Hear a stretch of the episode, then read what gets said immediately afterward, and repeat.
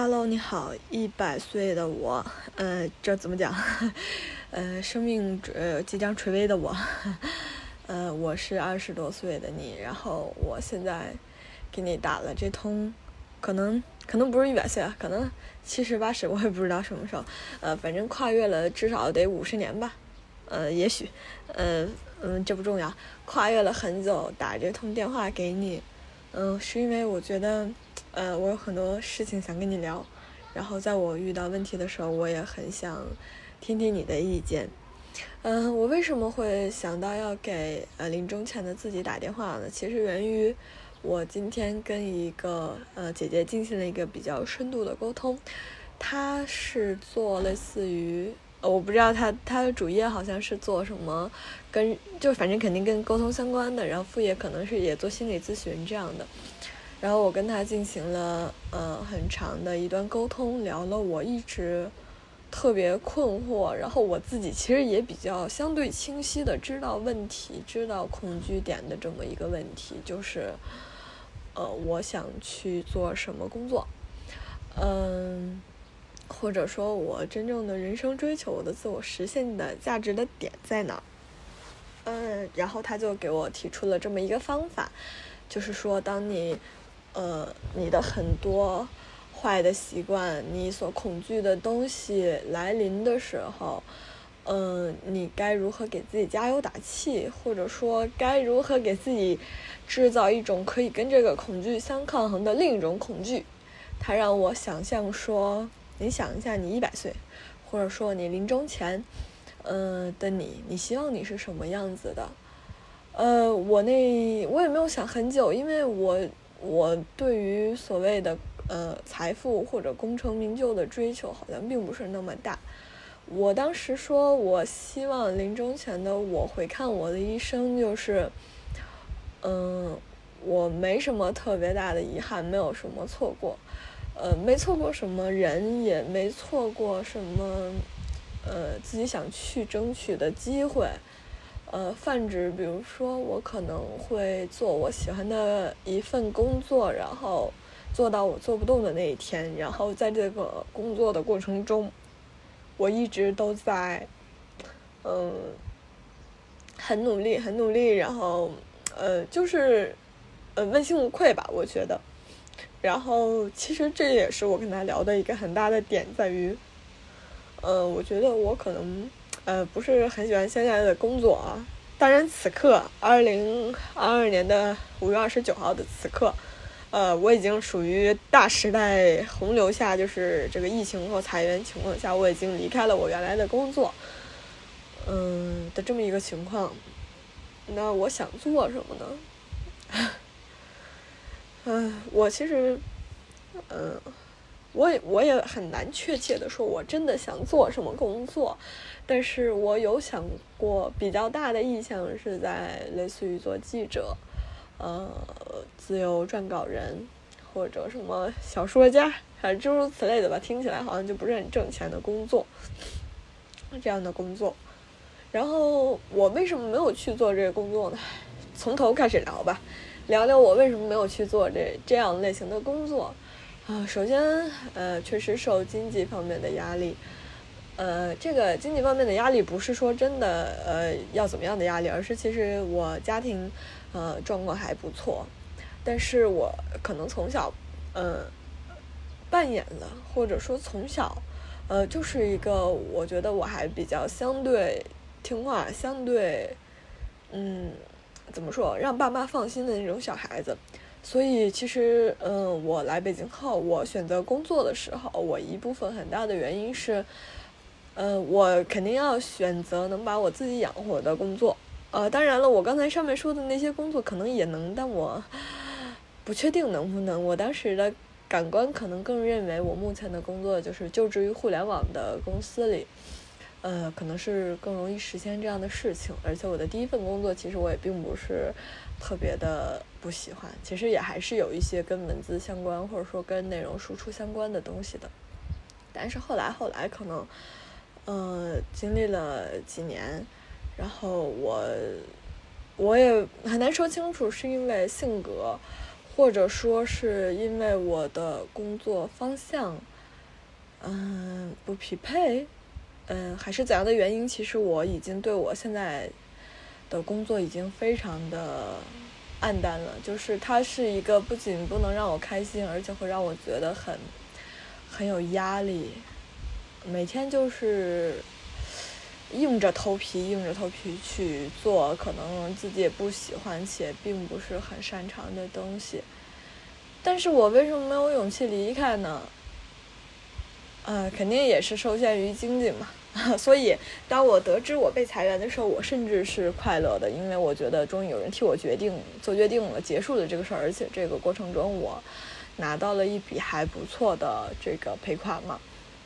所以，呃，也正是因为这个契机，我想跟人聊天，我想找人聊，就是聊聊说，呃，我到底要做什么样的工作，想做什么样的工作，然后这样类似的话题。呃，说回来，呃，那废话还是挺多的。我觉得一百岁的我，你也应该能，应该也知道我就是这样性格的人吧。呃，那么。嗯，你有没有什么想对我说的呢？请问，嗯，Hello，二十岁的你，哎，想说什么呢？就是，嗨，我我感觉我好像很能，呃，理解你所说的这一些，包括你对你工作的不喜欢、你的纠结、你的难过和你说的那一些，呃，其实我都理解。嗯，但是我觉得你有的时候会。预想很多没有用的恐惧，有的时候不去尝试，呃，这个话听起来有点教条，因为你不是一个喜欢被别人说教的人。你到一百岁了，可能都没有人能给你的耳朵里 灌进去任何的道理。嗯，是这样的，就是有些事情可能你需要去试，你需要去尝试。你想想，我这个时候了，你对我的想法是，我是。嗯，不留遗憾的。但你想，如果按照你现有的生活方式，活到我这个时候，你会真的不留遗憾吗？嗯，嗯，怎么说呢？嗯，呃，一百岁的你，呃，一百岁的我。唉我觉得应该会留遗憾吧，因为我今天被问到这个问题的时候，我当时其实坐在河边的时候，我就很想哭。呃，因为那个姐姐说，她说你想想一百岁的你回看这个时候的你，你就这么把你的青春，把你的呃时间贱卖了，呃让渡了，呃出卖给了一个可能你。不喜欢、不感兴趣，然后的工作就这么持续下去了。嗯，你不知道你想做什么吗？还是你有这个大把的时间，为什么不去做一些自己想做、能做的事儿呢？啊，我其实他帮我分析了我的恐惧的缘由。呃，我也确切的知道，我确实不会饿死。我也是个欲望、物欲其实很低的人。但我为什么会恐惧呢？可能也有同辈压力吧，还有一方面就是对于失败的惶恐。这个失败又是什么呢？又又很难界定。怎么界定失败呢？其实我又是一个我会很在意自己的看法，我又不是一个世俗眼光上会定义成功失败的人。就总之来说，就是用那个姐姐的话来说，就是，呃，他眼中看起来的我是一个非常的跳跃，非常的。呃，有想法，然后，嗯，做了很多尝试的这么一个人，他以为我会是，甚至有一点前卫的感觉，但是没想到跟我聊天，发现我是一个有点古板、有点保守，对，有点保守这样的人。啊，所以我其实我也知道我是这种人。一百岁的你，请问你觉得你自己是一个古板的人吗？或者，呃，我到一百岁的时候还是一个如此保守的人吗？二十多岁的我，怎么讲呢？你不知道你自己的性格吗？其实好像，呃，真正意义上来说，他说的是对的。嗯，我们就是你你所有的那些行为，其实就是希望去，呃，让自己内心更强大，然后希望自己接触更多，看到更多人的生活，然后以给你提供一些更多不同的视角。呃，所以你其实，你有没有记得你曾经在备忘录上写下过你的优点？你还记得你写的那些优点是什么吗？嗯，我可以翻开来帮你回忆回忆。你当时写的你的优点是对世界充满好奇、乐观、有趣、精力旺盛、坚持不怕困难、勇敢、有点正义、能坚持做自己相信的，还挺善良、学习能力强、能及时正确表达情绪、好学。其实你看你的这些优点，都说明了你是一个很容易。很快能够接受新鲜事物，然后很快能意识到自己问题，能够很快迭代的人。但是我相信，二十多岁的时候你遇到了的这些问题，可能也不能说是，呃青青年人都有的困惑吧。但是它可能是你人生中一定要遇到的，所以你遇到这个很正常。你有不管怎样的纠结什么的，我相信这都是很正常的事情。但是这个时候的我临终之前。我已经不古板了，我也已经不传统了，因为我已经在你，就是在余下的人生里，其实已经真的就如你所说的，见识了很多有趣的世界，见识了很多有趣的人。反正这一刻的我是活出了自己的，所以二十多岁的你，你可以考虑一下，你想在什么时候活出自己呢？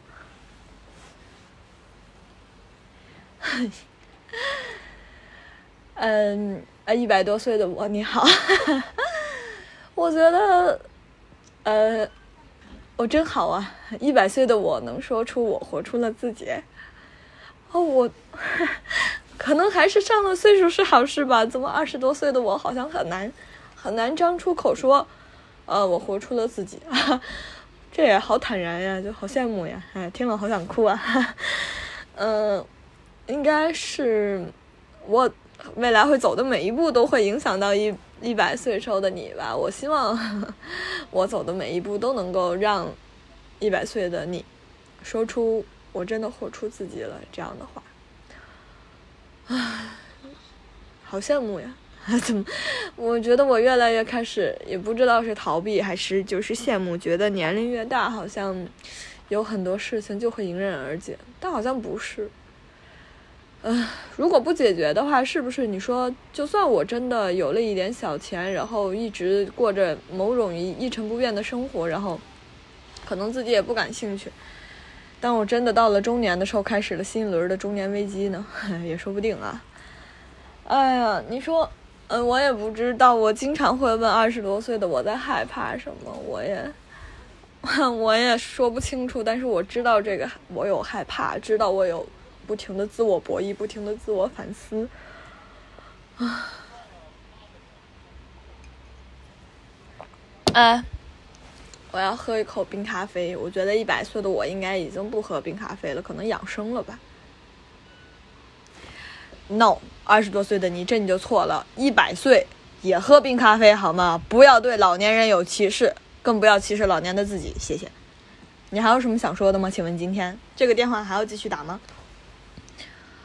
嗯，Hello，一百岁的我，呃，其实我想打这个电话也是因为，呃，那个姐姐也提到了一个事情，她说，呃，我们二十就是我们长久以来形成的习惯会不断不断的反噬自己。她提出了一个假设，她说，呃，因为我原本预想嘛，我休息的这段时间我可以去做做自己喜欢的事，然后我已经报了兰州的写作课，也想去。跟一些朋友或者聊一聊，或者写一些稿子，当然也有旅行，然后也有学各种什么潜水证啊，什么这这样的打算都有。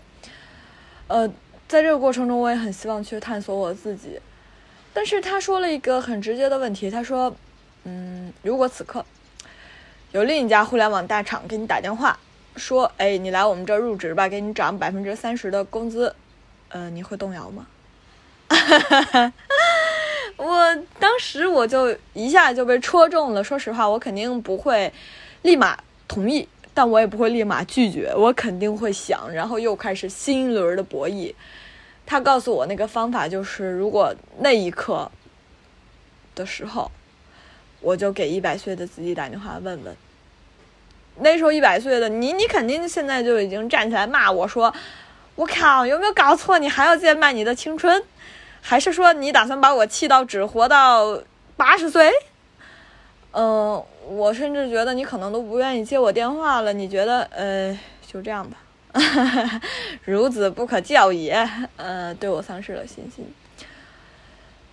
唉，说实话，要改变一些自己根深蒂固的观念或者想法，其实这个事儿有点难度。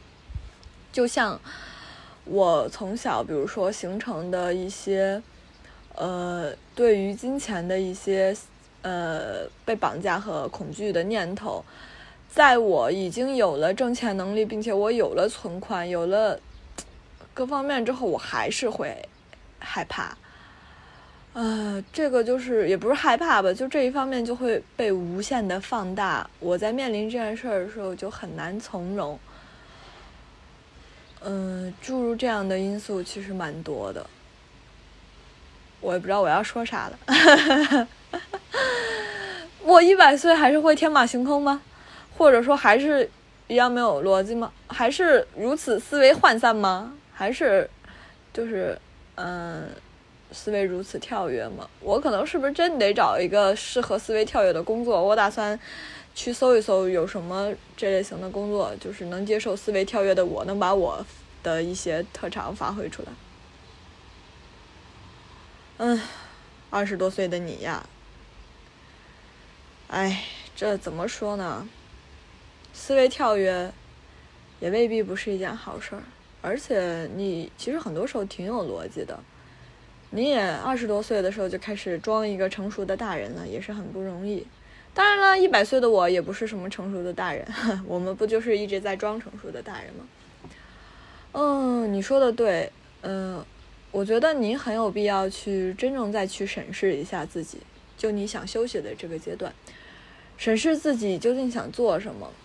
嗯，喜欢，喜欢做什么，擅长做什么，或者说再去深度思考一下，如果还是这样的情况下，嗯，或者就说吧，你不是经常幻想吗？如果世界当下就灭亡了，明天就灭亡了，你打算做什么？你现在做的事儿会让你不后悔吗？这和你给我打过来电话的构想不是一模一样吗？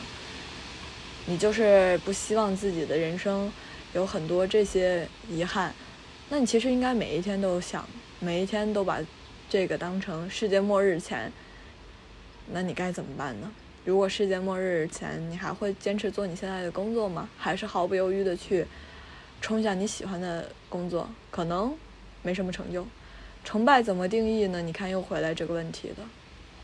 希望你真的做到了不。不被世俗意义上去定义成败，希望二十多岁的你做到，不做到也行，因为你不喜欢说教嘛，对吧？也不喜欢别人讲大道理，从一而终，嗯，一直是这样的性格，所以有些事儿可能你要去悟，有些时候撞得头破血流也没关系。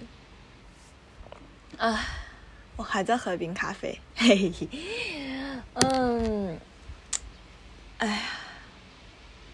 你说的也确实对，一百多岁的我，嗯，一百岁的我，嗯，也是，我也不能总是一直拖着。其实我挺拖延症的，你说我怎么这样啊？我怎么什么都知道，但好像什么都没改呀？哎，我今天听到那个姐姐说的那些闪闪发光的人，他讲闪闪发光，并不是说。呃，有多大的成就，而是聊到他要做的事情，还有聊到他对他人生信念的笃定的时候，他都会，从来都不是说，哎，我不能够，我没做，可能不行。他们说的是我能，我行。就算遇到什么问题，经济不好，什么要有战争，又有什么各种动乱，没关系，那时候我还是有办法解决问题。他们永远都是对自己充满了信心。永远都是有解决问题的能力，永远都积极的在朝自己的目标跑，而我呢，我是一个怎么讲呢？就是被恐惧追着，但好像前面有目标牵引着的人，是一个夹心饼干。啊，我也不确定我给你打这通电话能不能你要真说立马从根源上解决了问题，好像也不现实，对吧？嗯，但是我会时常给你打电话的吧？我会挺在我需要需要有人跟我聊聊的时候跟你聊一聊，因为其实我打给我现在的朋友或者打给父母、打给家人，我知道，嗯。其实还是有很多世俗的教条，也不是教条吧，就是有不得不面对的现实问题嘛。但其实这他们所说的那些现实问题都是我考虑过的，反倒是我需要也需要考虑一下自己，需要考虑一下一百岁的你，你会怎么想？嗯，一百岁的我，你说，我要是真的 找不到工作怎么办？我怎么又突然开始问这个问题？嗯，但是我又莫名的相信，觉得我还行啊，觉得我好像到了一个这个转折点，要去做些什么了。虽然这个转折点不是我自己主动争取来的，是权力让渡，好像是是是有人给我做了决定，类似于我被裁员，类似于有了一笔积蓄，类似于疫情，大家都在可以停下来休息。就这个转机，虽然每个转机都是外界给我的，但是也能让我稍微松一口气吧。那我就要去掌握自己的主动权。嗯，当然，在这个之前，我觉得我还是得详细的想一下，因为很多事情其实落实下来，可能还得一步步想，对吧？嗯，我觉得对。那那那，对我突然想说，呃。因为我觉得我有挺多缺点的，但是我觉得我自己说出来这些缺点好像没什么警示作用，所以那么请问一百岁的你，你能聊聊我的缺点吗？就是你可以稍微教育我一下，虽然我不是个喜欢被别人说教的人。唉，没想到我一百岁了还要说自己二十多岁年轻时候的缺点。缺点？你最集中的缺点你不知道吗？你知道啊，三分钟热度吧。就是做事很难持久的专注下去，这个怎么讲呢？呃，有可能有从小形成的习惯，也有可能跟你跳跃的思维就正好是合拍的。一个人既思维跳跃，又能长久的专注的做个事儿，可能这个本身之间就稍微有一点冲突。所以你其实要面临的你的缺点就是，呃，你要沉下心去做一件事儿，呃，不要今天做这个，就是拆拆东墙补西墙的感觉。而且定了目标就去实现，就是还是不要拖延。嗯，其他的缺点没什么特别影响你那个正常生活的缺点，我就不说了。比如说什么邋遢什么的这种，对吧？这你看，这好像又和又和你这个思维很跳跃又对上了。哎，一百岁的我。嗯，你说有没有可能我是这么想的？人的优点的背后，有可能也就是反过来看就是缺点嘛？比如像说像你刚才说的，呃，我思想比较跳跃，很灵活，呃，或者说，呃，会经常有一些奇怪的创意，呃，这是优点。反过来看，是不是有可能他的缺点就代表着这个人他有点不是？呃，这有点找借口了，还是专注力还是可以培养的啦。当然，嗯，还是要锻炼，还是要有一些好习惯的。我觉得你说的对。然后我也开始列了小本子，在我没有工作的这段日子里，我要做什么？其实我也有，也没有写吧，就是我每天会写一下我做什么，然后希望自己形成一个良好的循环吧。其实，嗯，我挺不能闲下来的。这个不能闲，一方面是真不能天天在家坐着，另一方面就是我太爱吾日三省吾身了，然后醒完了又得不出结论，又自我纠结，所以我醒的越多，其实我就越难受，所以我很很多时候不太愿意强行什么事儿都不干的那种独处，哪怕看电影也好，就是我不能自己坐着发呆，一发呆我就就更完蛋了，而且我又没有这个决断力，嗯。好，我决定了，我明天起，哦不不不不不，我今天起，我今天起就要做一个杀伐决断的人，我努力做一个杀伐决断的人，我从百分之一的杀伐决断开始，嗯，你说好吗？啊，二十多岁的我，嗯，我很欣慰听到这样的话，你从二十多岁开始百分之一的杀伐决断，到我这个岁数就正好完完全全成为一个杀伐决断的人。嗯，我也不想逼你，因为你就是我，我就是你，所以，嗯，就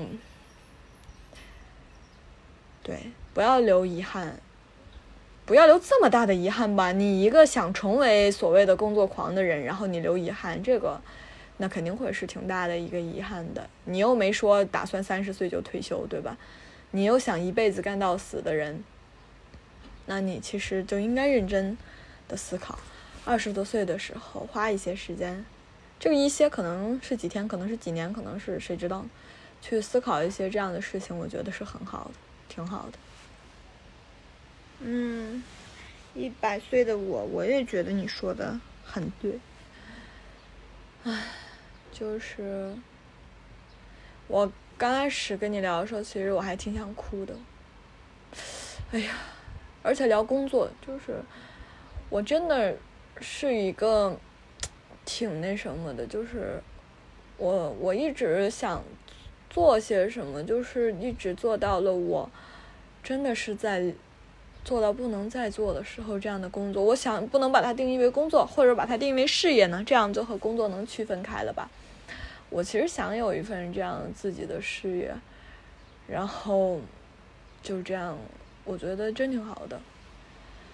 嗯，所以聊到工作的时候，我会很想哭，因为我确实意识到我一直在委屈我自己。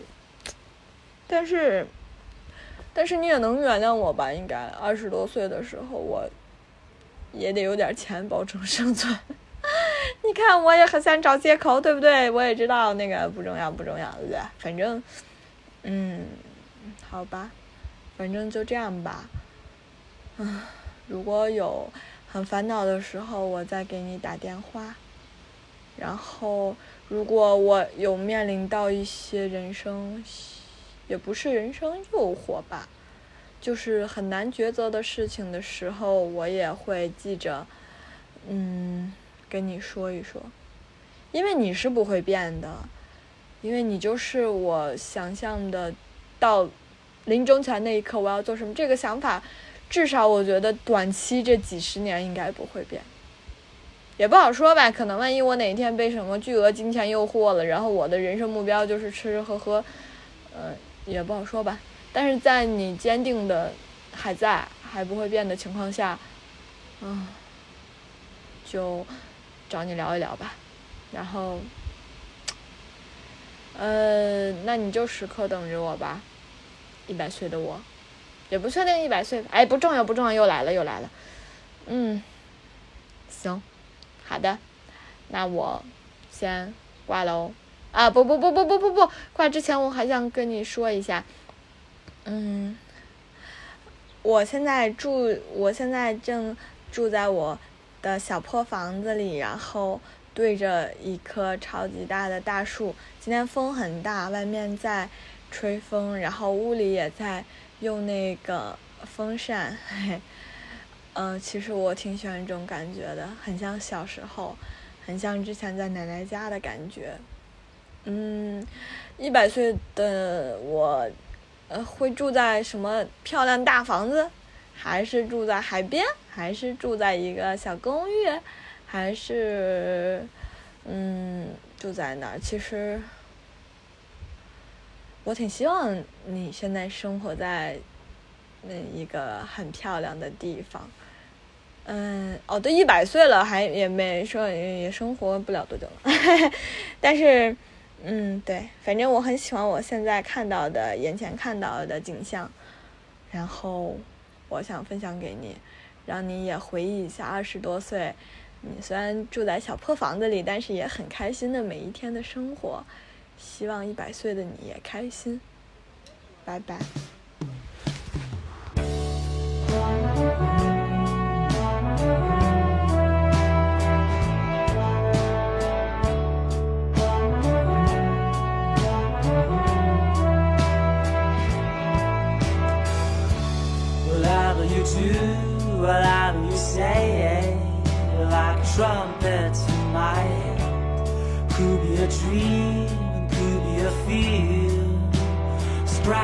Scratches on my nose. Let me alone, let me astray. Stitches on my chest,